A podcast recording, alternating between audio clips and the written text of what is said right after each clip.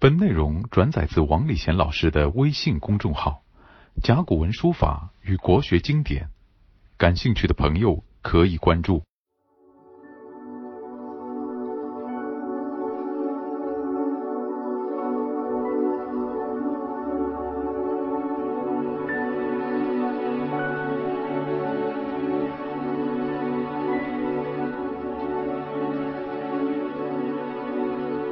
上堂课我们把《论语》的第三章八义呢给讲完了。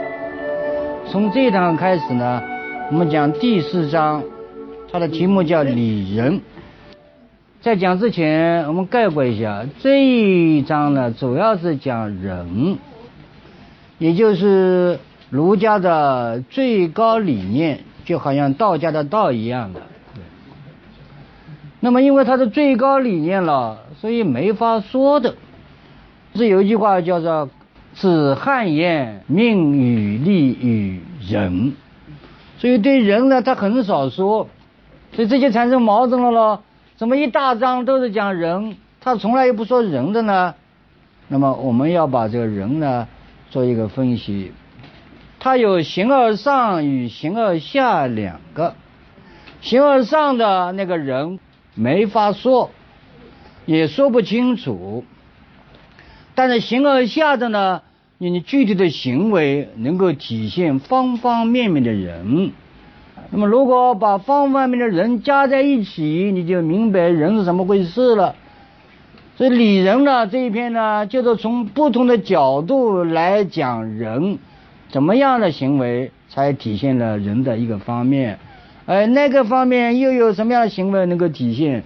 把再加在一起，大概差不多可以体现人这个概念了。那么什么叫礼仁呢？这个礼就是邻里的礼。那么中国古代呢，这个行政单位呢，从最小的开始，叫五家为邻，五邻为里。所谓邻里，邻里呢是一个最基本的单位。那么也就是说呢，这个“礼”在这里呢有这个含义，啊，邻居的意思。于是乎呢，啊，有很多的那个历代的学者呢，把礼仁呢解释为找一个仁人来做邻居，就是你要和那些讲仁义道德的人呢做邻居，这样就好了，叫礼仁。这一篇。它的开头就是“礼仁”两个字。子曰：“礼仁为美，则不处人焉得志？”这是礼仁的第一句话。同时呢，礼仁呢放在最前面。那么以前介绍过了，《论语》呢，它的篇名基本上都是用每一篇的开头两个字作为题目的，不管是不是和内容相符，他不管它。既然礼人为美，就是和讲人的人作为邻居的话呢，那是一桩美事，是不是啊？当然是的喽。孔子呢，他讲过一句话，子曰：“与善人居，和善良的人居在一起，如入芝兰之室，久而不闻其香，与之俱化也。”就是你也感化成为芝兰，也可有香味了。与不善人居，与不是善良人居在一起的话呢，如入鲍鱼之肆，就是卖那个海鲜的商行，那一股海鲜味了，而不闻其嗅，啊，也就是不闻着它的味道了，因为你久在那个商行里面了，一语之化矣，也跟他同化了。故君子慎所与，所以君子呢要很谨慎的与谁为邻居呢？你要很谨慎。这句话在哪里呢？我是在一本书叫《孔子寄语》里面找到的。这又是一部有关孔子言行的书，是后人把孔子所讲的内容散见在古籍当中的，把它收录起来。然后变成了孔子寄语。如果从孔子的这一段话来说的话呢，哎，礼仁为美，确实就是找一个讲仁的邻居，那真的是一桩美事。但是如果你再往下读的话呢，有一点出入。因此读《论语》啊，你要全篇的来读的，它不是一句一句拼起来的，这些话里面有内在联系的。所以在我看来啊，礼人为美，这个礼呢，它是邻居吧？它不是邻居的意思，它就是说人作为一个概念，作为心理，那么你要什么理人，在心里面呢，和这个人这个道德呢做邻居，这样的话呢，你才成为一个道德高尚的人。叫礼任为美，所以下面则不处人焉得之？如果在选择你为人处事的方方面面的那个行为的时候呢，不处人，那就不以人作为依据啊，焉得之？怎么能够说明你是有大智慧的人呢？这个“智”读成“智”啊，有大智慧的人呢？嗯，这句话呢，才能够把它读通。因为如果光是找个好邻居啊，这个是太形式了。实际上，孔子没有这么低的水平。他意思，你的心象呢，一定要和人永远靠拢，和你住在哪里没有关系的。就像我们现在一样的啊，教育小孩总是要找一个什么学区房嘛。所以我在讲的孟母三迁的时候。我的儿子讲了，就是你不好嘛，孟子也不好嘛，什么学区房，这就学区房嘛，是吧？所以孔子呢，他不是那个意思啊，就找一个人作为邻居，那就是在心里面你要呢有人这个概念，就把人作为你的内心的邻居。我举个例子啊，看一看是不是符合孔子的说法。苏东坡大家知道的，学富五车。但是呢，他处境不好啊，结果最后被他贬到那个儋州了，就是今天那个海南岛这个地方了。到后来，他终于可以回来了。于是他回来以后呢，走啊走啊，就到了阳县这个地方，就是今天的宜兴啊。他到了宜兴以后呢，他想安家安下来了。于是乎呢，他找房子，现在讲讲找二手房，那结果找啊找啊，找了一手好房子，他倾其所有。一生的家当都买了这个房子，买了房子以后呢，他找一天节日啊，搬进去了，很开心。所以这天晚上呢，他就散步了，在月下散步，走到一个门口啊，听到一个老太太在哭，哭得很伤心的，他就呢跑进去了，因为他已经一直做官的了，所以对老百姓疾苦呢，他非常关心的。他就问老太太。就你哭什么？他说我有一个不孝的儿子，把我的老房子给卖了。说这个房子呢是我祖上传下来做了百年的房子，啊，现在我从他搬出来搬到这里来了。你想想看，做了这么多很有感情的，现在房子没了，所以我很伤心哭。好，那个苏东坡说你这个房子什么房子啊？他就告诉他了，我说怎么怎么这么一个房子啊，是老屋，很好的。苏东坡想。哟，是我买进的呀，正好他买进了他的房子，这个时候就考虑了，则不处人，焉得之？所以你在处事的时候，你就要以人为标准啊，那就理人的意思了。所以他想了半天，他跟老太说：“你不要哭了，你把你儿子叫来，这房子是我买进的，明天我还给你，而且不要你的钱。”就他儿子来了，他把那个地契啊。一把火烧了，他说：“这个房子是你的了啊，你搬回去吧。”这样的话呢，你想想看，苏东坡倾尽所有买了这个二手房，结果房子也没有了，钱也没有了，他就跑到今天常州去了。到了常州以后呢，他没地方住了喽，就住到他一个朋友家里面。就这一年过了没几个月，苏东坡就在他寄居的朋友家里面病死了。你想想看，所以从这个角度来看。古人啊，他读过书的，他一定读过孔子的这句话：“礼任为美，则不处人焉得志？”我的内心要和人永远作为邻居，所以我的处事方式一定要选择以人为标准。如果不以人为标准的话，那就没有大智慧，那就不是一个顶天立地的人，对吧？你读了苏东坡的这一段记载啊，哎，你就明白了孔子所讲的话。所以这是个最高境界哦。所以这个大字哦，不是一个小的知识哦。所以在这里，则不处人焉得智啊？他写的是个知识的知啊，但你这里要读智焉得智，怎么说明你有智慧呢？你对人生了解的清清楚楚呢？人生就是应该这样。所以这是我看了一些书以后才明白孔子的话，并不是简单的找一个有人的地方做邻居啊，不是这个意思。叫内心要和人永远作为邻居，你任何的处事的行为都要以人为标准，那你才是有大智慧的。这是我们要讲的第一句话。这个知识的知呢，我就要讲一下，甲骨文时代的知，它还必须有一个四字旁。为什么有四字旁？这个士就是沟通天人的那个符号，所以真正的知识。是你和天地沟通的知识，所以这就是智。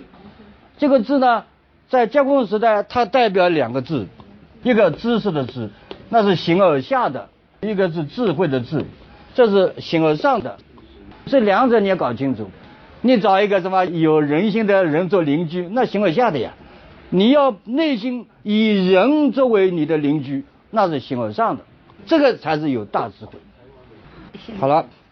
下面又来了一句话：“不仁者不可以久处乐，不可以长处乐。仁者安人，智者利人。”一共四句话组成一个长句。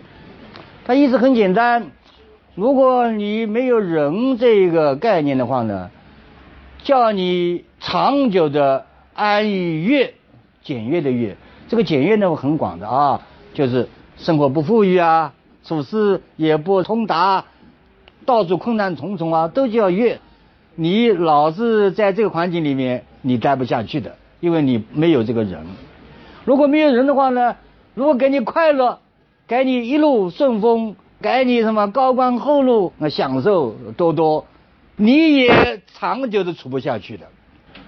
我的理解就是什么？如果你仁者的话呢，那就是安贫乐道；如果你安贫，就是那长处乐；如果你那个乐道的话呢，你就长处乐。比如说，我们举个例子，以前我介绍画家郑板桥，郑板桥是个大画家，但他是长处乐，啊，一直生活很简约的。他虽然做过县令，他回家照着画画来过日子。我们今天如果画家哦，家里面是布置的堂皇豪华，怎么要怎么要怎么要怎么？你看看这一个世界的名画家啊，历史上的著名画家，他的生活怎么样？他是有一段说明的啊，我来给大家讲一讲。余家有茅屋两间，我家里面茅草屋两间，南面种竹，南面种竹子。夏日新黄初放，到了夏天啊。新的那个竹树呢，刚刚呢展开，绿荫照人，绿荫照人。哎，他常处月，他处得很开心啊。虽然茅草屋子，他就很开心啊。置一榻其中，放一个竹榻在里面，不是什么什么虎皮沙发之类的，甚凉适也。哎呀，那是非常的凉爽啊，这是很开心。秋冬之际，到了秋天、冬天的时候呢，去围屏谷子，屏风上面的竹子啊。把它拿下几根来，断去两头，横安横着安放在窗子上面，作为窗棱，就窗格子啊。用云薄洁白之纸护之，非常均匀而且薄的纸呢护在上面。风和日暖，冻莺出窗子上。风和日暖的时候呢，冬天的那个苍蝇啊也飞不动了了，平平的打在窗子上，咚咚作小鼓声。咚咚的，还敲着小鼓的声音，它非常优美啊。虽然很简朴，它很开心啊。于是这个时候，一片竹影凌乱，啊，太阳照在上面，竹影凌乱，且非天然图画，难道不是一张天然的图画吗？他说啊，凡物画竹，凡是我画竹子，郑板桥画竹子世界有名的，他的竹子在外国都是在艺术馆里面收藏的。无所师承，我也没有这么高明的老师啊，教我怎么怎么画。多得于纸窗粉笔，多得于纸窗，还有粉墙的壁上，日光、月影、太阳光、月亮光照在上面，哎，就是那个影子给我启发，我就画了。我们也可以不要多讲了，你读了这一段文字就知道哦，处人的人，那是能够久处月的。如果你不处人，你就不可能过一种平淡的日子啊，过一种简约的日子。下面我们再讲可以长处乐的事情给大家听听。宋代的时候呢，有一个状元叫王真啊，王真。王真这个人呢，他是学富五车，连中三元，从乡试到那个首都，三次都是第一名，还做了状元了了。中了状元的话，他以后那个前途无量啊！啊他是山东人，他考好以后要回来了了。回到家里的时候呢，他家乡青州啊，这个青州的那个地方第一把手呢，哦呦，状元要回来了，所以他召集了一帮乡亲父老，敲锣打鼓的要来欢迎他，因为为家乡争光了嘛。那么这个王振怎么办呢？他想这个不行啊，所以他。穿了一件旧衣服啊，然后呢，把随从都打发掉了，偷偷的从边门进去。一进来以后呢，他就直奔那个青州的衙门。所以那个青州的这个第一把手呢，哎，他很吃惊，说你怎么来了？我派了好多人是迎接你啊啊，要用鼓乐来欢迎你的，你怎么过来了呢？他说什么话？所以我们讲的一个仁者，他是能够久处乐。啊，他一路风顺啊，连中三元，他不是说得意忘形了，他没有，他跟他讲了一句话，他说我考中状元运气啊，比我那个学问好的人都没考中，我考中了，那我已经很不好意思了，所以现在你有很多人来欢迎我，那不加重我的内心的一种罪过感吗？不能这样的，所以我偷偷的呢从旁边溜进来了，结果。那个青州的那个第一把手，哦，这就是我们真正的状元啊！所以我讲呢，不是说你职位有多高，你名气有多大，首先你是个人。你说做个人的话呢，你就要有这个字，人。以前介绍过，什么叫人啊？一个人没有人的，你关在家里，谁比你怎么搞？你有两个人以上，那就有人，就是你和人与人之间怎么样处理关系的问题。孔子讲的这句话，意思是告诉我们：如果你没有人这个概念的话呢，那么你失意要忘形，你得意也要忘形，你不可能长主乐、长主乐的。好，那么在下面呢，他倒过来讲，如果是个仁者的话，他能够安人，能够利人，那就是把人作为自己的一个安身立命的标准，而且呢。让这个人呢得到最大的发挥，所以叫安人利人。那我们从字面上讲的话，大家都懂的。所以我呢再举个例子啊，还是宋朝啊，宋朝有一个人叫刘挺氏，这个人他以前呢也是一个农家弟子啊，农家子弟。这个农家子弟呢，他拼命的读书啊。啊，后来就考试及第啊，可以做大官了。那么在做大官之前呢，他在乡下呢，和他的一个朋友的家庭呢结成了那个儿女婚姻啊。他的对方呢也是种田的，那么已经答应了，婚约也定好了。结果有好几年没有碰头，因为他去读书赶考了咯，就考中了咯。考中了呢，这个刘廷氏呢就回乡。要完成这个以前的婚约，他跑到家里去找啊找，就找到了这家人家，结果了解一下，他的未来的丈人呢已经过世了，他的未来的妻子呢因为有婚约的呢生病没钱医疗，眼睛瞎了，好，结果呢他就说我们以前定好的，我们现现在啊来持见我们的婚约吧，那么像这个农家的。老头也死了啊，女儿嘛又瞎了，这不好跟你这个现在已经像士大夫一样的攀比呢。我们还种种田吧。结果刘婷是这么说，不行的，这是这是已经讲好的，我怎么能够反悔呢？不能因为是什么我的丈人过世了啊，我个未婚妻现在已经瞎了，我就不要了。说不行，结婚了，结婚以后夫妻关系很好，哎，常常看到他们手搀着手的，因为老婆已经瞎着了，出来走走啊什么。这记录在有名的一部书叫《梦溪笔谈》里面。你有了这一段刘挺式的故事，你就明白什么叫仁者安人，智者利人了啊！最高智慧人，他会把人作为自己处事的有力的法宝，使自己一生呢不会有一种良心上的亏欠。接下来，下面呢还有一句话：“子曰：为仁者能。”好人能恶人，哎，他说呢，只有有人的这样一个心理的人呢，才能够好，就喜欢一个人，哎，能恶人，能够讨厌一个人。这句话实际上蛮难做到的。比如说，我明明看到对方人他比我行，这人有妒忌，你能有啥了不起啊？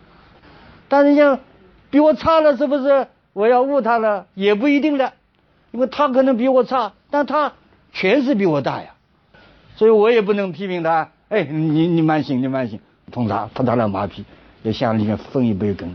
所以要做到能好人能恶人的很不容易的。那么这句话平面讲是这样，但实际上呢还有一点，就是如果你能够好人恶人啊，首先要对自己有好恶啊。因为自己并不是任何事情做得很好的呀，你如果做得不好的话，你要对自己悟啊。你如果用这个心理的话，那对人家的话，你肯定也做得好了。那个近代有一个很有名的人物，是一个将军的儿子啊，周处啊，周处我们知道的啊。周处这个人呢，从小力气很大啊，横行乡里，乡里人都怕他，因为他是一个像。我们上海那小流氓到处打架生事，那么这个地方呢，还有一个是山里的老虎要吃人，它的水里面有一条蛟龙啊，现在实际上大蟒蛇，也要伤人，所以这个地方有三害，哎，山里的虎，水里的那个大蟒蛇，还有呢林里的那个周楚，那怎么样除这个三害呢？那个乡里人想了一个办法，就跟那个周楚讲了，哦，是你很行啊。说你跟我们把老虎打了，啊，把那个蛇打了，结果周子讲我行啊，结果他把老虎给杀了，然后呢追这个水里的蟒蛇，就蟒蛇不像那个山里老虎啊，它好游的呀，它就跟在后面，几天几夜的追追追追，追的没回来，没回来的话呢，乡亲们都拍手庆贺，串门子哦，周主完蛋了这一次，我们这里太平了。我们最大的害处就是周主，其他都无所谓。结果不知道呢，这个周主呢，哎，把蛇也给杀了。这个人很了不起的，回来了。哦，他一看，许多人都在他是串门子来庆贺我死了。他想，我这个人做的太坏了，老百姓啊，邻里们都把我当做最坏的一个祸害。他终于明白了，所以他自己讨厌自己了。那怎么办呢？这一次他要学好了。他的家乡在现在的吴这个地方，就苏这个地方。就想啊，嗯，我们这里有两个贤人，就是我们上海最有名的人物啊，陆绩、陆云兄弟两个，在今天的小昆山，他的家乡就住在小昆山，当时也上吴这个地方的。那么这一个周楚呢，去拜访他们。这一天拜访的时候呢，陆绩不在，这个陆云呢也在，就把这个前前后后的事情跟他说了一遍。他说我这个人做的不好啊，说老百姓都恨我啊，把我当做什么伤害的一个最大的害。他说我现在想学好，他说是不是晚了一点啊？陆云说这什么晚呢？大丈夫呢就是应该知错就改嘛，是吧？你有对自己厌恶的心吗？那就好事情了。他说圣人说过的，朝闻道，夕死可以。呃，什么时候都不晚，而且你还很年轻，你将来一定能够。成为一个好人的，成为一个贤者的，于是呢，他就发奋学习，终于改过了自己缺点，后来成了一个既对父母孝，又对国家中的一个名人。那么，从周楚的变化可以看出，孔子的讲话还有深层的含义。不仅是你要对别人有好恶之心，看到比你行的人，你就要赞赏他，就要向他学习的。啊，对待那个行为不轨的人，你就要恶啊，就要批评他，还要自己内心有好恶之心，对自己啊缺点就要改，不要自己的缺点不肯改，专门盯人家，这也是好恶之心的里面一种。所以我们一定要明白孔子这句话还有深层的含义。到这里讲完了啊，下课。本内容转载自王礼贤老师的微信公众号。甲骨文书法与国学经典，感兴趣的朋友可以关注。